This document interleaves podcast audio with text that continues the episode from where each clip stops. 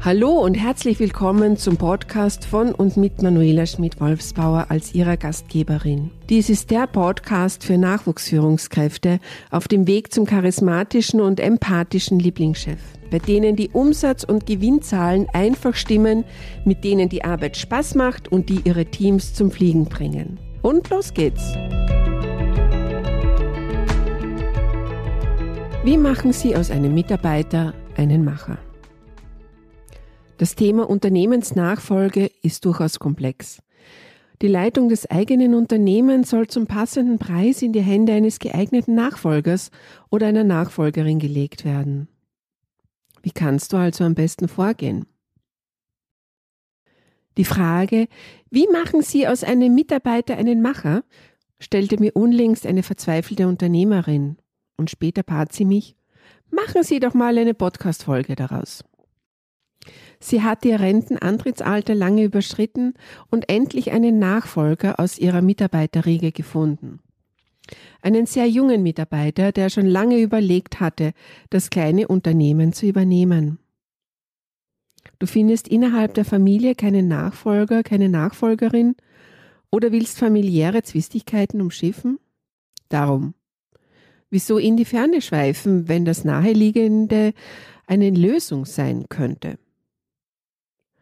Doch die Idee, im eigenen Unternehmen einen geeigneten Kandidaten zu finden, wird erstmal als abwegig abgetan.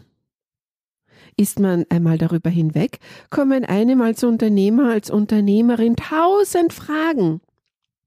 Wer will meine Firma haben? Was ist sie jetzt wert? Mein Lebenswerk weggeben?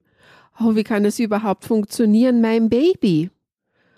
Und wie erkenne ich einen passenden Nachfolger?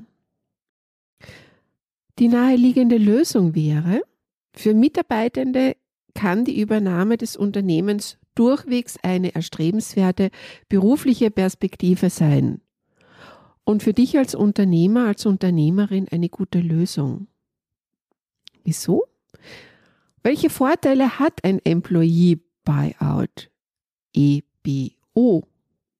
So heißt übrigens die betriebsinterne Nachfolge, wenn Angestellte Anteile am Unternehmen ganz oder teilweise kaufen und die Führung übernehmen. Folgende Vorteile zähle ich jetzt schnell auf. Nachfolgende aus dem Unternehmen kennen die Firma sehr oft sehr gut.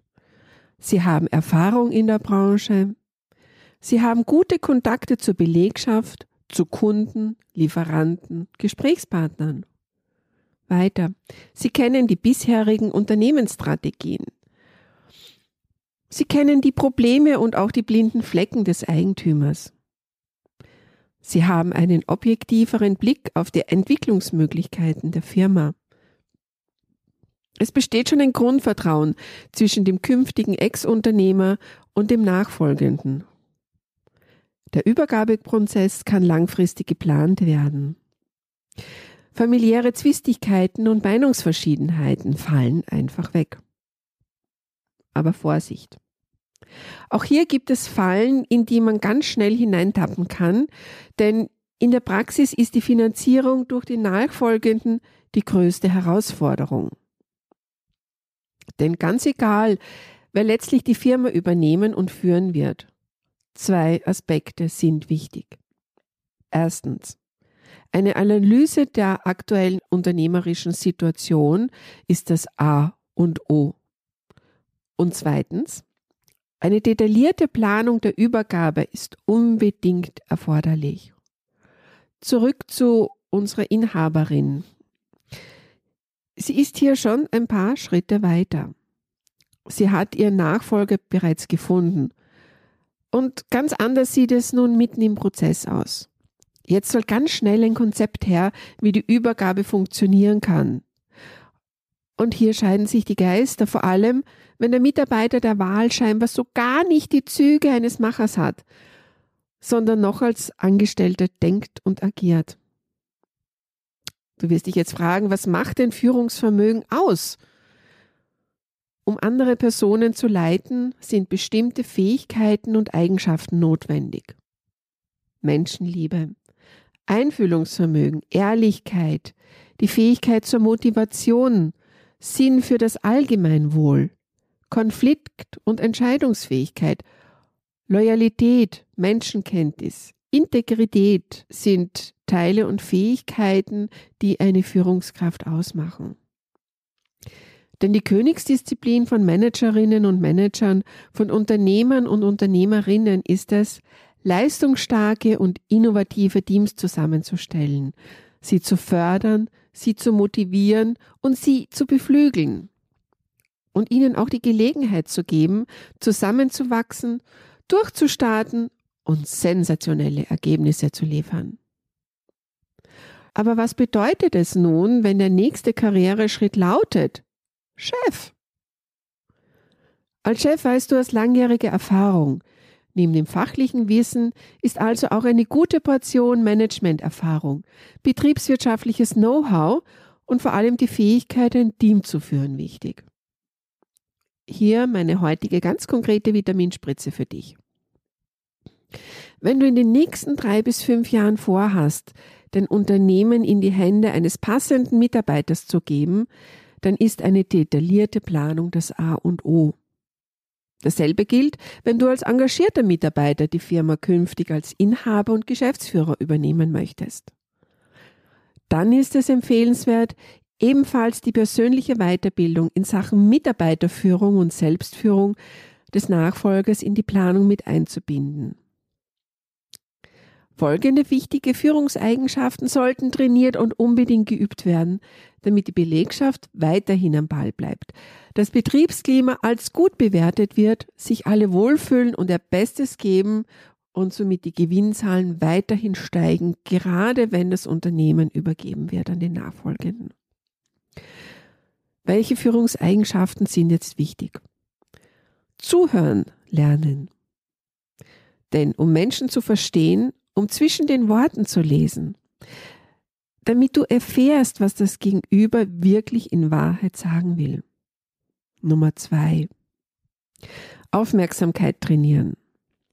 Denn gute Mitarbeiter sind heute in Unternehmen nicht selbstverständlich und werden durch ein gutes Betriebsklima und Wertschätzung seitens der Führungsebene langfristig in der Firma gehalten.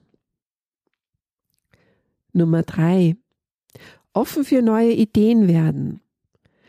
Denn gute Impulse kommen aus der Belegschaft. Sie zu nutzen und für Wandel und Veränderung offen zu sein, das macht wirklich einen guten Chef aus, eine gute Chefin aus. Nummer vier, sich zum Vorbild entwickeln. Dies bedeutet, an der eigenen Persönlichkeit arbeiten, reflektieren und ehrlich sein, und zwar zu sich selber. Hier geht es darum, jeden Tag eine bessere Version seiner selbst zu werden.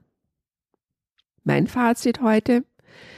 Es lohnt sich auf alle Fälle, die Unternehmensnachfolge langfristig zu planen, eine Übernahme durch einen Angestellten zu durchdenken und entsprechend vorzubereiten. Coaching und Weiterbildung in Richtung Führungskräfteentwicklung zahlen sich aus, um etwaige fehlende Kompetenzen deines internen Nachfolgers oder deiner Nachfolgerin aufzubauen. Denn Ziel ist es, die Produktivität und die Gewinne langfristig zu halten und zu steigern.